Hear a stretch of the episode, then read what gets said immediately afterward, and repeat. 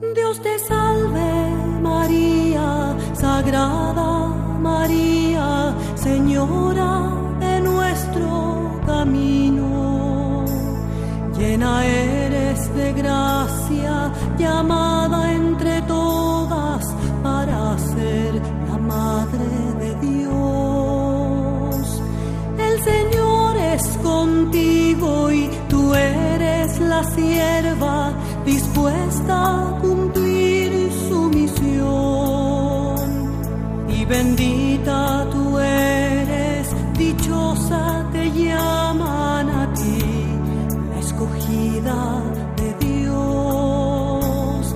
Y bendito es el fruto que crece en tu vientre, el Mesías del pueblo de Dios, al que tanto esperamos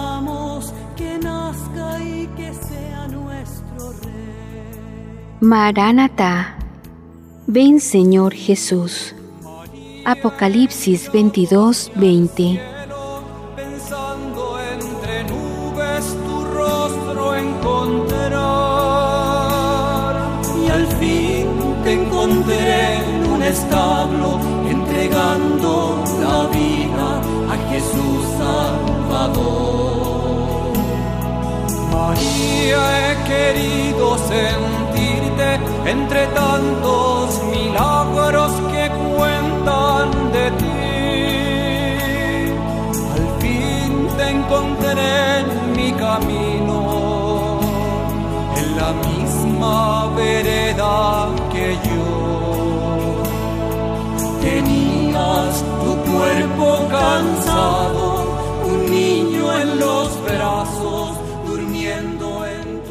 El mundo visible transparenta la belleza del mundo invisible.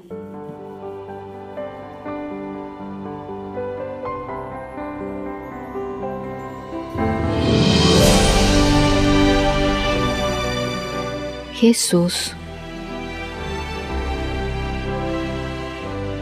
Toda la hermosura de la tierra es el reflejo de la sublime hermosura del cielo. Contempla las obras del Altísimo, dice la Escritura. Van de dos en dos, una frente a la otra. Por eso, lo que hay abajo está arriba, aunque de forma diferente. ¿Por qué te digo todo esto? Para que los hombres conozcan las maravillas del Señor y todos los pueblos lo alaben y bendigan su santo nombre. La creación del mundo visible es hermosa, bella, admirable. Todo encierra su propio encanto. Hasta las cosas más pequeñas están revestidas de hermosura. El esplendor y la magnificencia de Dios se reflejan en todas ellas. Por eso, todo lo creado es un canto de alabanza y de gloria a Dios. El mundo visible transparenta la hermosura de aquel que lo creó. El Señor, plasmador de todas las cosas, derramó con largueza su gracia, vistió los campos con ropajes de fiesta, y a los árboles a unos les dio belleza ornamental y a otros los colmó de frutos, y a los lirios los vistió de su hermosura y los perfumó con su gracia. A los pájaros los cubrió de plumas de múltiples colores, llenó los mares de peces plateados y las cumbres de fieras salvajes. ¿Y por qué se afanó tanto aquel que vive sin afanes, que es eterno y por sí mismo subsiste? Llamo afán al obrar amoroso de Dios. Este afán no es semejante al que experimentan los hombres, que raya en la inquietud y que cuando se tiene absorbe los sentidos y merma la capacidad de ser humano, que afanado en muchas cosas, olvida lo más importante, el reino de Dios y su justicia. Porque si lo que se ve es extraordinariamente hermoso, y el hombre apenas ve una pequeñísima parte de lo que existe, y con trabajo discierne lo que tiene ante sus ojos, ¿cómo podrá atisbar la grandeza oculta? aquella que la sabiduría de Dios ha cubierto con el velo invisible del misterio? Hermosura y belleza hizo el Señor tu Dios, plasmador de toda hermosura, autor de toda belleza. Los ángeles miraron hacia la tierra y al contemplar las maravillas sin número, asombrados guardaron silencio. También miró con ojos de envidia a aquel que en su locura plantó cara a Dios y viendo cómo caprichosamente el paraíso emergía pletórico de esplendor y exuberante de belleza, Satanás, enfurecido, pensó en el ser humano y en el paraíso que él mancilló con su presencia. Pensó en el hombre, objeto de las predilecciones divinas, y entonces comprendió que Dios es la gloria del hombre y el hombre la gloria de Dios. Pues todo cuanto había creado en la tierra lo había hecho para él, para que fuera Señor y dominador de todo.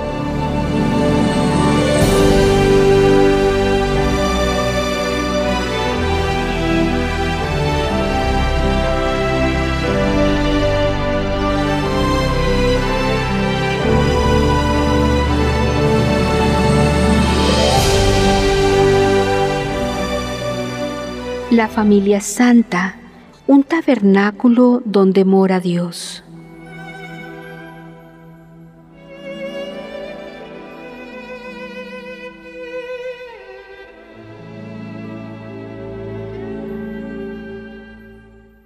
Jesús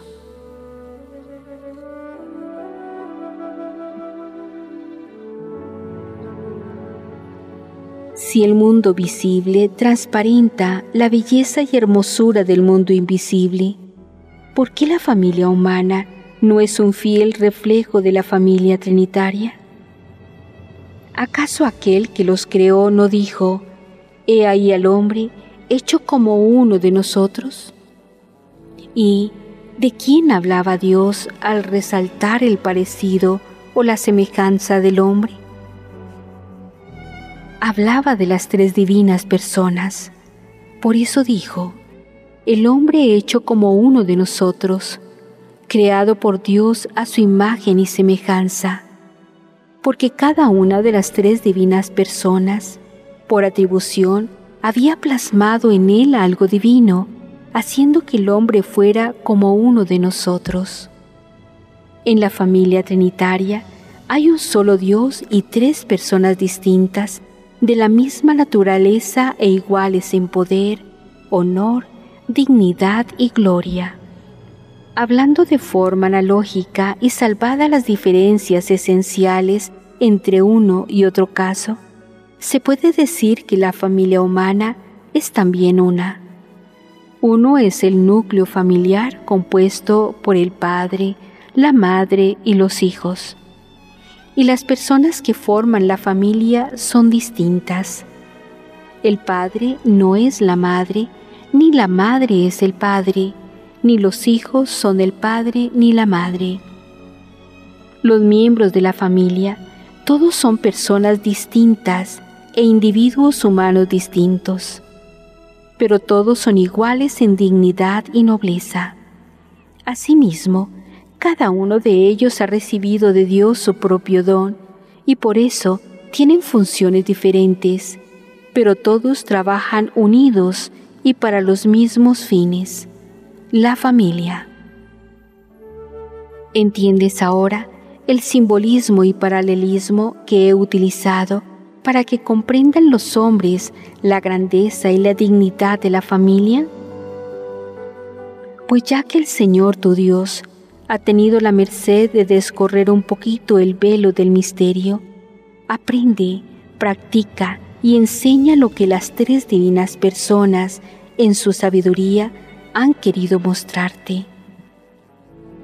Y no lo han hecho para que tú hagas acopio de sabios y profundos conocimientos, sino que con motivo del año 2000, dedicado a ensalzar, bendecir y glorificar a la Santísima Trinidad, Padre, Hijo y Espíritu Santo, un solo Dios, han querido las tres divinas personas, que los hombres miren fijamente al modelo que se les muestra, a la familia trinitaria, y conforme a este santo y perfectísimo modelo, viva la familia humana en justicia y en santidad.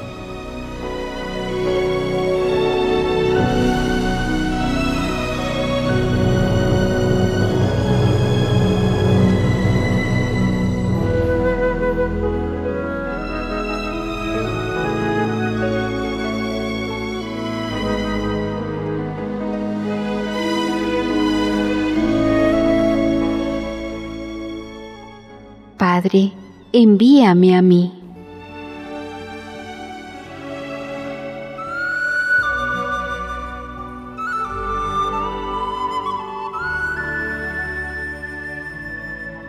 Jesús.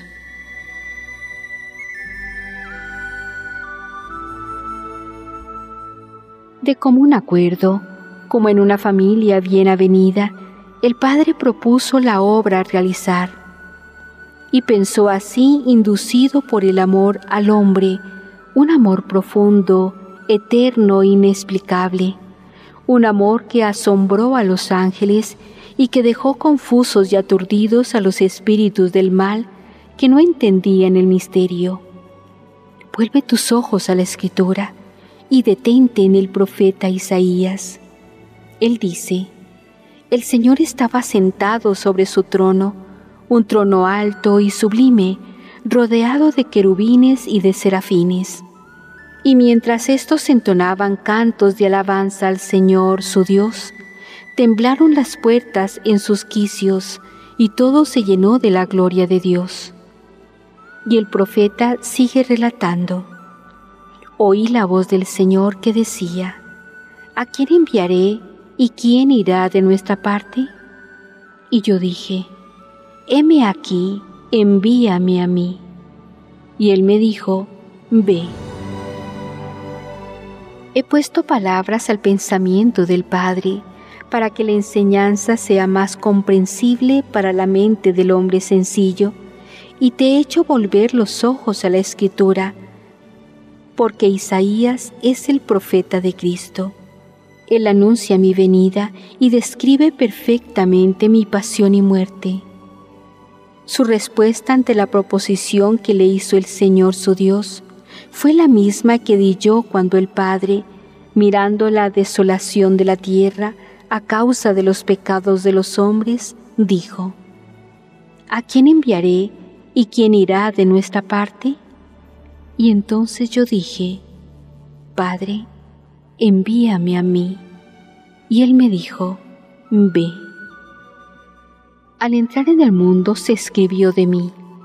Sacrificios y holocaustos no quisiste, pero me diste un cuerpo a propósito. Por eso dije, He aquí que vengo, aquí estoy, oh Dios mío, para hacer tu voluntad. El Padre me envió al mundo para salvar al mundo de su pecado. Pero por si no fuera bastante morir en la cruz, para no abandonar al hombre a merced de sus fuerzas, Dios pensó en la iglesia y no pensó en ella para aumentar su gloria, majestad y grandeza, porque de Dios es la gloria y de su majestad y grandeza están llenos los cielos y henchida la tierra. Entonces, ¿por qué pensó en la iglesia? Porque pensó en el hombre y viéndolo tan desvalido y tan necesitado de auxilio divino, quiso recopilar en ella, en la iglesia, todos los tesoros de la gracia, de la sabiduría y de la ciencia de Dios, para que los hombres jamás tuvieran hambre, pudiendo ser saciados con el pan de vida, ni tuvieran sed, pudiendo beber en el agua pura y cristalina de la palabra de Dios. Yo instituí la iglesia, pero como siempre, de común acuerdo con el Padre y con el Espíritu Santo, pues convenía que así fuera para que se cumpla toda justicia.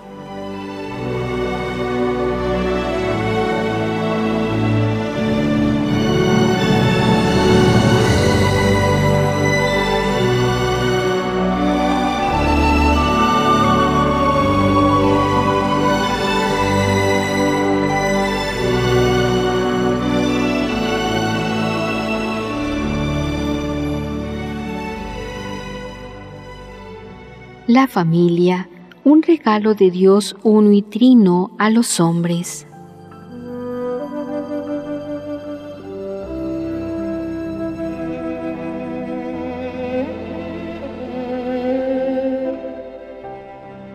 Jesús.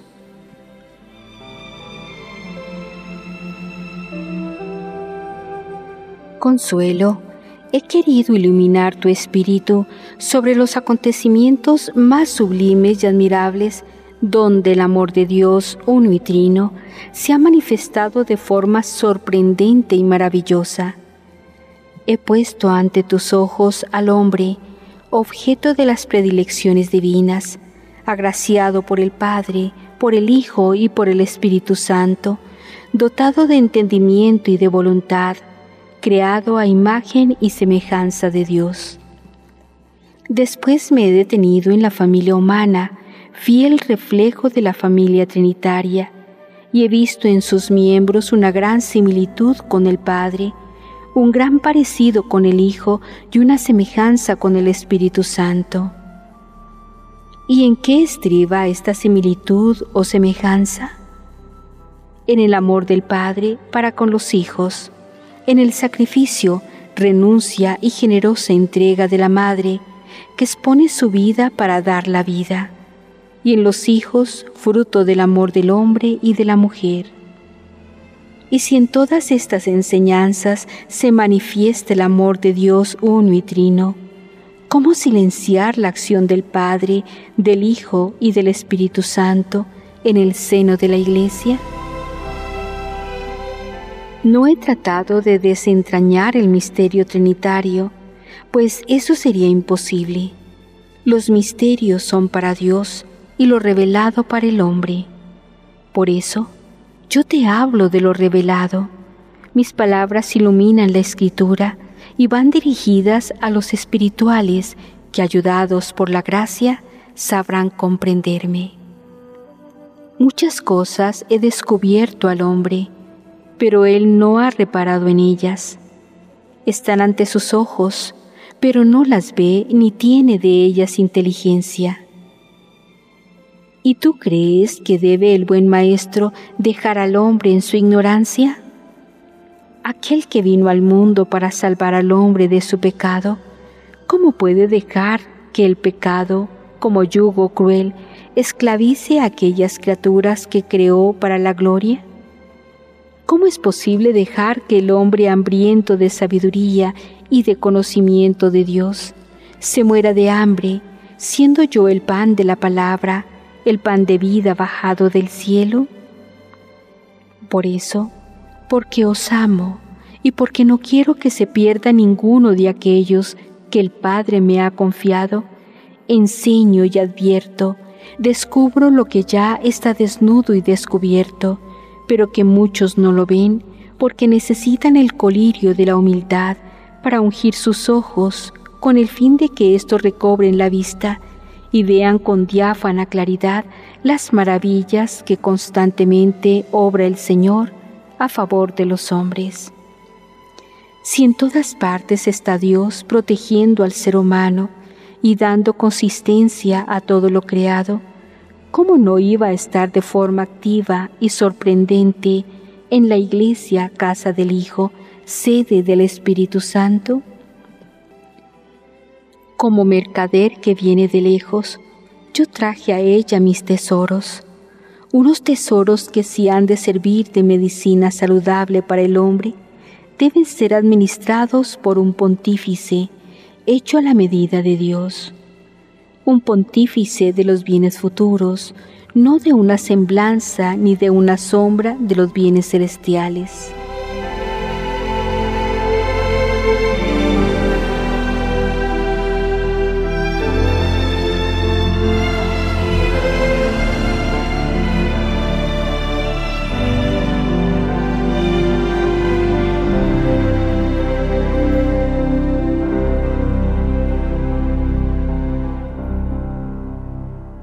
Tú eres sacerdote para siempre.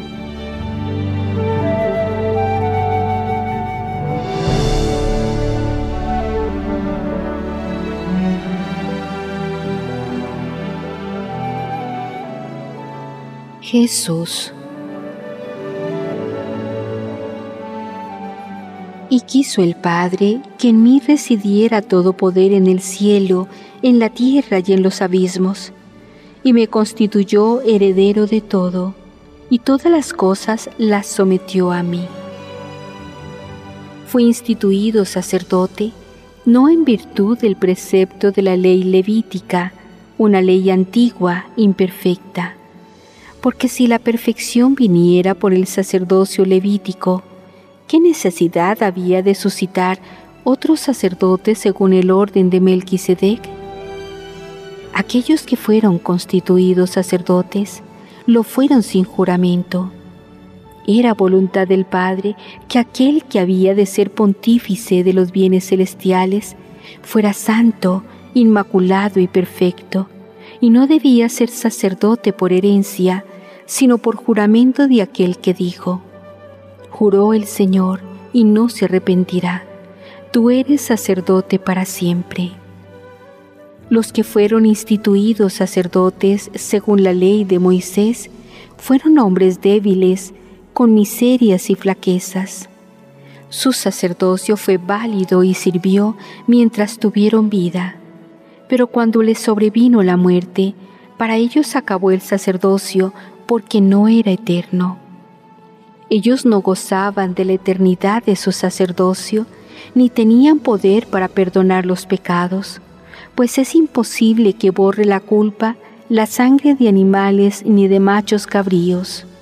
Por eso está escrito, Sacrificio y ofrenda no quisiste, pero me has dado un cuerpo.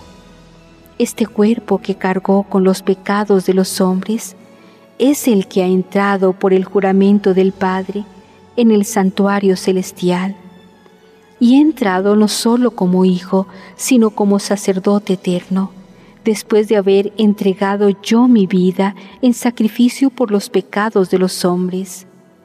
Un sacrificio y una oblación hecha una sola vez, pues una basta para perfeccionarlo todo y santificar para siempre a los que han de ser santificados. El amor del Padre por la Iglesia, como puedes comprobar por mis palabras, es admirable. Él no quiso, en su bondad infinita, dejar las cosas inconclusas conforme estaban en la ley antigua, y todo lo recopiló y perfeccionó en la Iglesia, revistiendo de poder a los ungidos, para que en nombre de Cristo perdonaran los pecados y ofrecieran sacrificios por sí mismos y por los pecados de los hombres. Quiso el Padre que todo lo imperfecto fuera perfeccionado y que los símbolos y figuras de la ley antigua se convirtieran por el poder de aquel que tiene la virtud de transformarlo todo en la verdad figurada.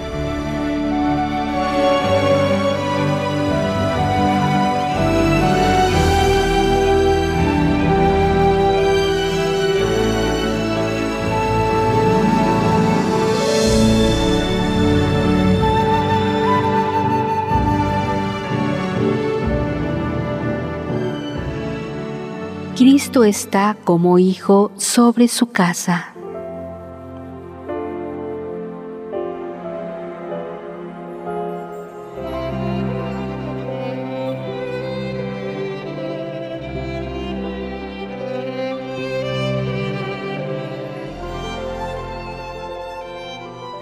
Jesús.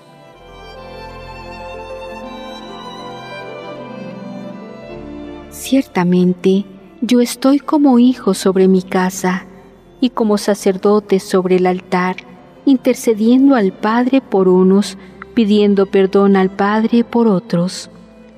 Yo repito a lo largo de la historia de la humanidad estas palabras. Perdónales, Padre, porque no saben lo que hacen. El Padre oye mis súplicas. Él siempre me oye y si escuchó las súplicas y ruegos de Moisés, porque fue fiel en toda su casa, ¿cómo podía desatender las oraciones de aquel que es hijo y que como sacerdote tiene la misión de interceder por los hombres, de compadecerse de los ignorantes y de tener misericordia de los extraviados? El Padre siempre está atento a las súplicas y oraciones de los que han sido instituidos sacerdotes, porque Él sabe que su misión es interceder por su pueblo, ofrecer sacrificios y ofrecerse a sí mismos en pro de los que han de ser santificados. El sacerdote levítico, por la aspersión de la sangre de animales, santifica y purifica a los inmundos, les otorga la limpieza de la carne, pero no limpia la conciencia del pueblo de las obras muertas. Podrás preguntarte, ¿acaso no fue bendecida e instituida por Dios la ley levítica? ¿No fue el autor de la ley quien mandó a Moisés que escribiera las prescripciones de la misma? Y, por ventura, ¿no fue el Señor quien confió a Aarón y a sus hijos todo lo referente al culto y lo vistió con vestiduras sagradas y puso sobre su cuerpo el pectoral y sobre su cabeza una tiara? Ciertamente, todo se hizo en la ley de Moisés, siguiendo las normas establecidas por el Señor, y nada se hizo que él no ordenara, porque Moisés fue un hombre fiel que obedeció fielmente al Señor. Por eso dice la Escritura que Moisés fue fiel en toda su casa, y por esta fidelidad Dios lo llamó amigo, y la gloria del Señor reverberaba en su rostro. Pero también dijo Dios a Moisés cuando se disponía a realizar el tabernáculo, Mira y hazlo conforme se te ha mostrado. Y lo que el Señor mostró a Moisés fue el santuario del cielo. Y él, teniendo en cuenta el modelo que vio en la montaña, construyó el tabernáculo, una sombra de la luz, una figura de la realidad y una semejanza del santuario del cielo. ¿Y por qué no perduró la primera alianza de Dios con su pueblo? Porque el pueblo no fue fiel al Señor y sus sacerdotes no fueron santos como el Señor les había ordenado, diciendo, En los allegados a mí mostraré mi santidad. Pero ellos, olvidando las palabras del Señor su Dios, se envilecieron y yo los envilecí aparté de ellos mi rostro, como ellos lo habían apartado de mí y de los preceptos que les había dado, para que fueran santos como yo soy santo. Si la primera alianza hubiera sido perfecta, no hubiera hecho falta una segunda alianza. La primera alianza solo tenía un defecto, la infidelidad del hombre para con su Dios. Pero con esa infidelidad y torpeza humana, ya contaba aquel que conoce y sondea el corazón del hombre. La primera alianza no tenía un mediador válido entre Dios y el hombre, pues los sacerdotes eran hombres débiles, incapaces de mantener incólume la palabra de la ley y la promesa hecha a Dios. No podían, por tanto, salir fiadores de los mismos, pues su poder de intercesión no sólo era imperfecto, sino que carecía de lo más esencial. Ellos no tenían nada que ofrecer, pues ¿qué valor tiene ante Dios la sangre de los toros y machos cabríos?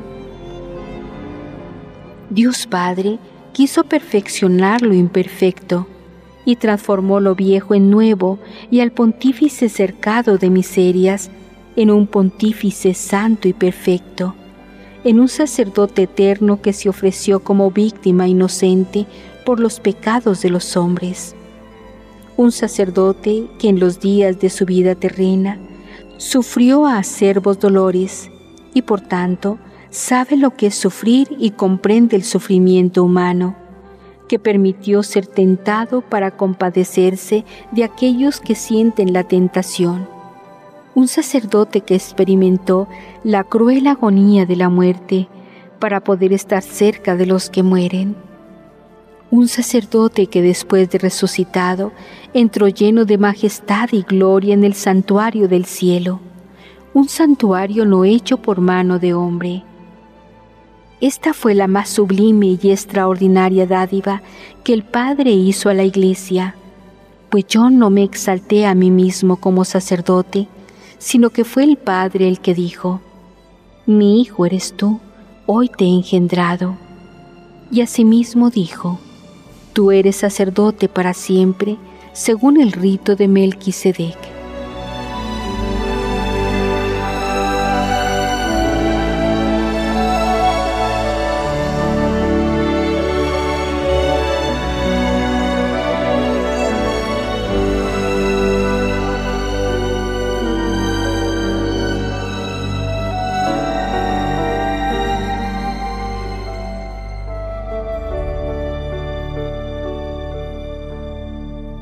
Como mercader que viene de lejos.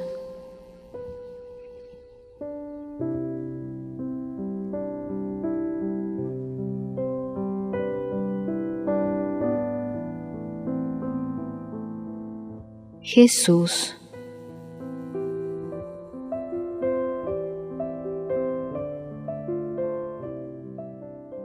Como sacerdote eterno, sigo intercediendo al Padre por los hombres y como un mercader que viene de lejos, he traído a la iglesia mis más valiosos tesoros, una riqueza extraordinaria que iguala al mismo cielo, pues no solo permanece en ella la gracia, sino que por voluntad divina está en la iglesia Cristo, el Señor de todo y el Hacedor de la gracia.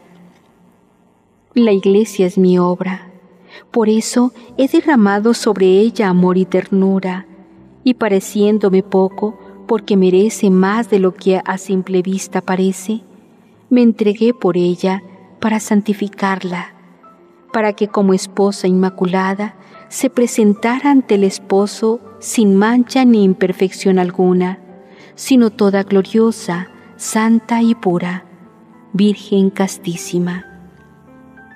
¿Y qué mejor para coronar la frente de mi doncella? Que la corona de espinas de aquel que fue coronado? La vestí con ropajes de fiesta blancos, blanquísimos, con la fulgurante blancura de la nieve. Abrí mi corazón como precioso cofre y le mostré mis tesoros, los dejé en sus manos como ofrenda de desponsorios. Esta es la dádiva más preciosa propia de un rey pero también son dignos de una reina. Y tú, Iglesia Santa, eres mi reina, mi esposa, mi preferida, mi amada.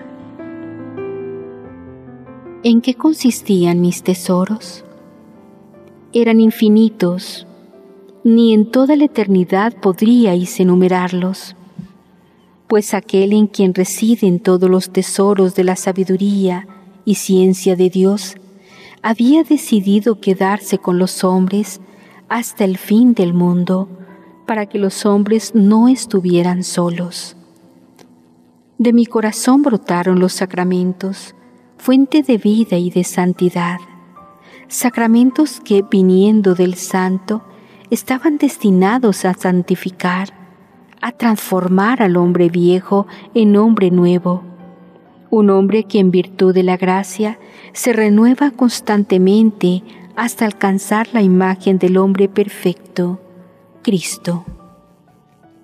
Parafraseando y recordando la escritura, te he dicho, Consuelo, yo como un mercader que vine de lejos, he traído a mi iglesia todos los tesoros visibles e invisibles, y de tal forma la he enriquecido que la Iglesia es la manifestación del amor del Padre, quien después de haber entregado a su único Hijo para la salvación del mundo, por un exceso de amor que desborda todo conocimiento humano, ha querido que yo permanezca en la Iglesia conforme al beneplácito de su voluntad, para que la riqueza de mi gracia se vierta superabundantemente sobre los hombres que han creído en mí.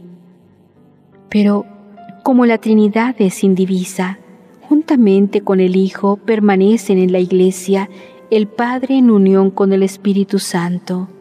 La Iglesia es, por tanto, el tabernáculo de la Santísima Trinidad.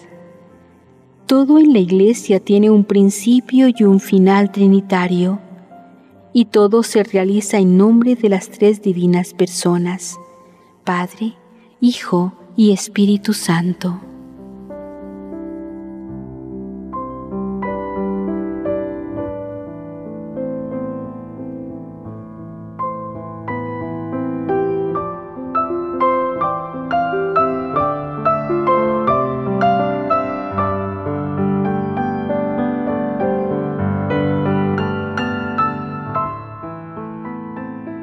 Iglesia, templo del Espíritu Santo.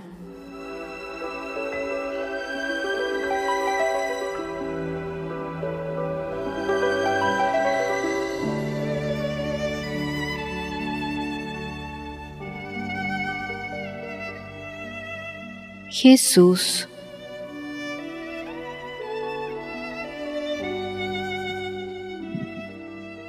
En la Iglesia, el Padre manifiesta su presencia en el Hijo, imagen visible del Dios invisible. El Hijo está en la Iglesia como pontífice de los bienes celestiales, como sacerdote eterno intercediendo al Padre por todos los hombres. Yo no pregunté al Padre como Isaac preguntó a su padre Abraham, diciéndole, Padre mío, ¿dónde está la res para el holocausto? Yo sabía quién era la víctima inocente que estaría dispuesta a morir por los pecados de la muchedumbre. Una víctima que, muriendo una sola vez, espiaría todos los pecados de los hombres. Y aquí estoy, en la iglesia, como sacerdote eterno, como víctima y como altar. En la iglesia tabernáculo del Dios Altísimo, imagen y testimonio del cielo, también me hago presente por la palabra y en el pan de vida. Ciertamente a Dios nadie lo vio jamás, pero el Hijo que está en el seno del Padre, ese es quien lo ha visto y os lo ha dado a conocer. Por la palabra de aquel que es veraz y no miente, el mundo conoce al Padre. Y si el Padre se hace presente en el Hijo y a través de él muestra a la Iglesia su amor eterno, ¿qué te podré decir del Espíritu Santo? Él está en la Iglesia como centinela que vigila día y noche las idas y venidas de los hombres, para que éstos no se extravíen ni se dejen seducir por cualquier viento de doctrinas y permanezcan fieles a Cristo y al Evangelio porque es voluntad del Espíritu Santo que aquellos que son mis discípulos amen la verdad y por defenderla lleguen hasta la muerte. La obra que el Espíritu Santo tiene que llevar a cabo en el mundo es difícil y sumamente laboriosa. Diríase en sentido figurado que se parece mucho al astro sol, que en su labor no descansa siempre está en lo alto y desde la altura ilumina y extiende sus rayos benefactores sobre toda la tierra. A todos los hombres llega su luz y calor. Pero, ¿quién es tan sabio para comprender tales beneficios? El Espíritu Santo está en el mundo, pero los hombres del mundo no lo ven ni lo conocen, porque viven en la mentira y Él es espíritu de verdad, y solo permanece en aquellos hombres que aman la verdad y viven en justicia y en santidad. El Espíritu Santo está en la iglesia. En ella tiene su sede, su trono y su tabernáculo. Él asiste. Su asistencia es permanente porque su misión aún no ha terminado y es llevar a todos aquellos que creen en mí al conocimiento de la verdad completa. El hombre de fe, guiado por el Espíritu y por la luz fulgurante de la gracia, alcanzará su plenitud en Dios. El Espíritu Santo no enseña nada nuevo. Su misión no es desvelar los misterios de Dios. Su misión altísima y gloriosa es llevar a los hombres al conocimiento de la verdad revelada Por eso digo que Él tomará de lo mío y os lo dará a conocer. No hablará de sí mismo, sino que hablará de lo que oyere y os lo comunicará. El Espíritu Santo es quien mueve las conciencias al arrepentimiento y a la conversión y lleva al hombre al encuentro con la gracia. Él ora por el hombre y a éste le enseña a orar. El Espíritu Santo conoce lo más íntimo del hombre y sabe lo que le conviene para su santificación. Por eso, compadecido de la flaqueza humana, viene en su ayuda, aboga por él e intercede por los santos según Dios. Es el Espíritu Santo la manifestación más profunda y más sublime del amor eterno entre el Padre y el Hijo. Por eso, convenía al mundo que yo me fuera. Sí, era necesario, porque si no me fuere, les dije a los apóstoles, el abogado no vendrá a vosotros, pero si me fuere, os lo enviaré. Y viniendo, y éste arguirá al mundo de pecado, de justicia y de juicio.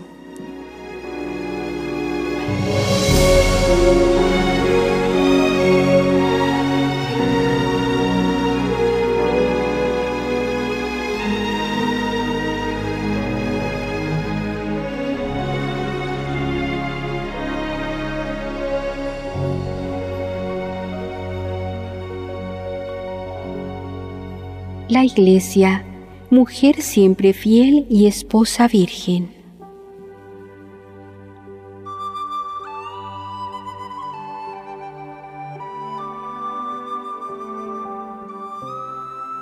Jesús.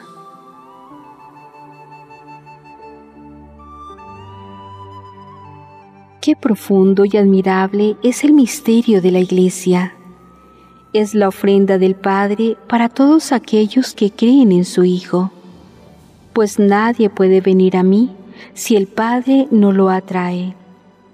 La Iglesia es la vía que utiliza el Padre para dar a conocer al Hijo por medio del Espíritu Santo, para que los hombres crezcan en virtud y en sabiduría y ciencia de Dios.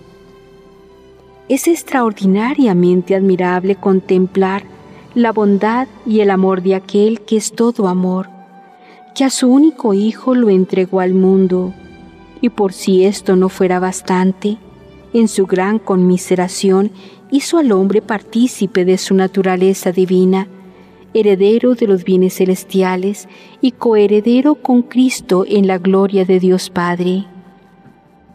La Iglesia es ancla de salvación para todos los que creen en mí para aquellos que han puesto su confianza en Jesucristo resucitado de entre los muertos. El Padre volvió sus ojos misericordiosos al mundo y vio al hombre de sus predilecciones triste y desamparado, a merced de su propia flaqueza e insuficiencia, vapuleado por los espíritus del mal que desde el principio del mundo tratan de seducirlo para que aparte su corazón del Dios de la vida. Y viendo el peligro que acecha al hombre, para remediar estos males y para aliviar su profunda y dolorosa soledad, de nuevo díjose Dios, no es bueno que el hombre esté solo. Y pensó en la mujer, en la esposa, en la madre. No pensó en aquella primera mujer, que siguiendo los consejos de la serpiente antigua, llamado Diablo y Satanás, prevaricó e hizo prevaricar al hombre. Para restaurar daño tan terrible, el Padre pensó en la iglesia, en la mujer siempre fiel, en la esposa virgen y en la Madre Santa, pura y castísima, modelo perfecto de todas las virtudes. Y esta triple función de mujer, de esposa y de madre, todas ellas le cuadraban perfectamente a la iglesia. Ella es la mujer vestida de sol que resplandece con la gloria de Dios. La luz del Padre la ilumina y su lumbrera es el Hijo, el Cordero de Dios, aquel que quita los pecados del mundo.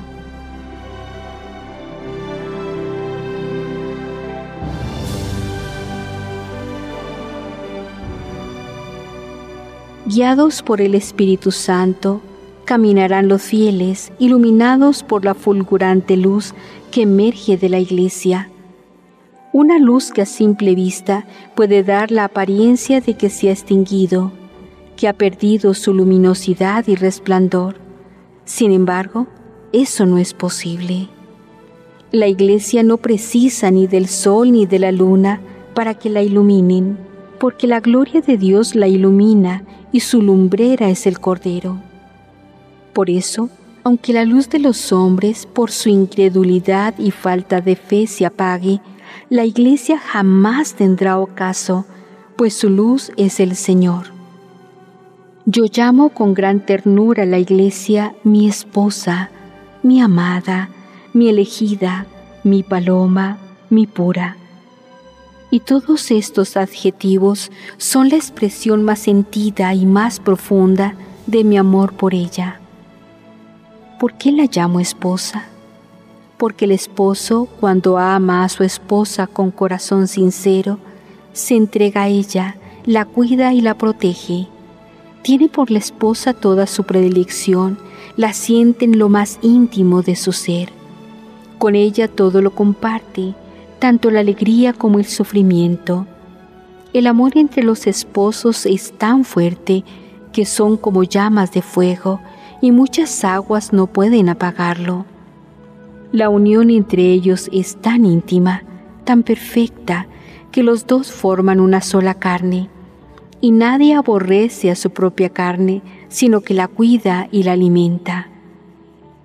En este sentido, yo a la iglesia la llamo mi esposa, pues me entregué por ella para santificarla.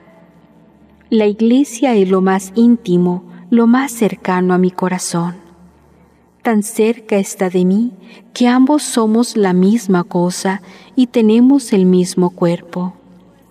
La iglesia es mi cuerpo santo, por eso yo cuido, protejo y alimento a la iglesia con la generosidad del esposo bueno, con la fiel solicitud del esposo que ama tiernamente a su esposa. Yo me he desposado con la iglesia en amor y fidelidad, en justicia y santidad. Por tanto, la iglesia es mi esposa dilectísima. A ella le he confiado los más íntimos secretos de mi corazón. He depositado en sus manos mis tesoros le he dado las llaves de mi reino, del reino de los cielos, y la he nombrado administradora de los bienes futuros. Oh Iglesia, mi muy amada esposa, qué entrañablemente te ama tu esposo. ¿Y sabes por qué? Porque eres santa y pura, perfecta en todo su porte, pues guardas dentro de ti la perfección de aquel que te plasmó a su imagen y semejanza. Esposa mía, eres tan hermosa y estás tan llena de gracia que has cautivado mi corazón. Tú eres santa, María, eres nuestra Señora, porque haces tan nuestro al Señor. Eres madre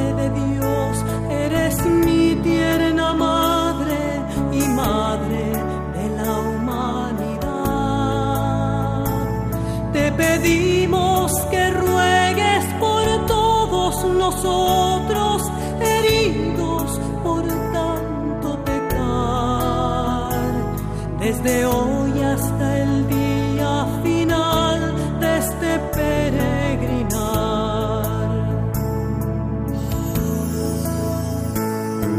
María, tu imagen serena,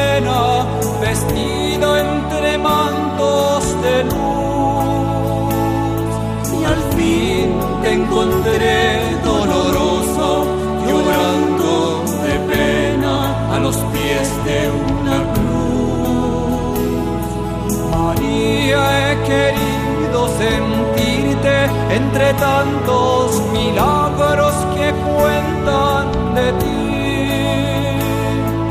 Al fin te encontraré en mi camino, en la misma vereda que yo.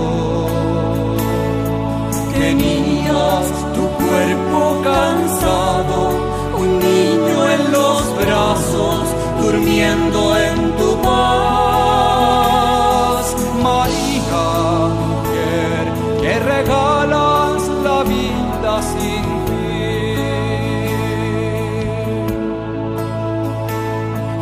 te salve, María, Sagrada María, Señora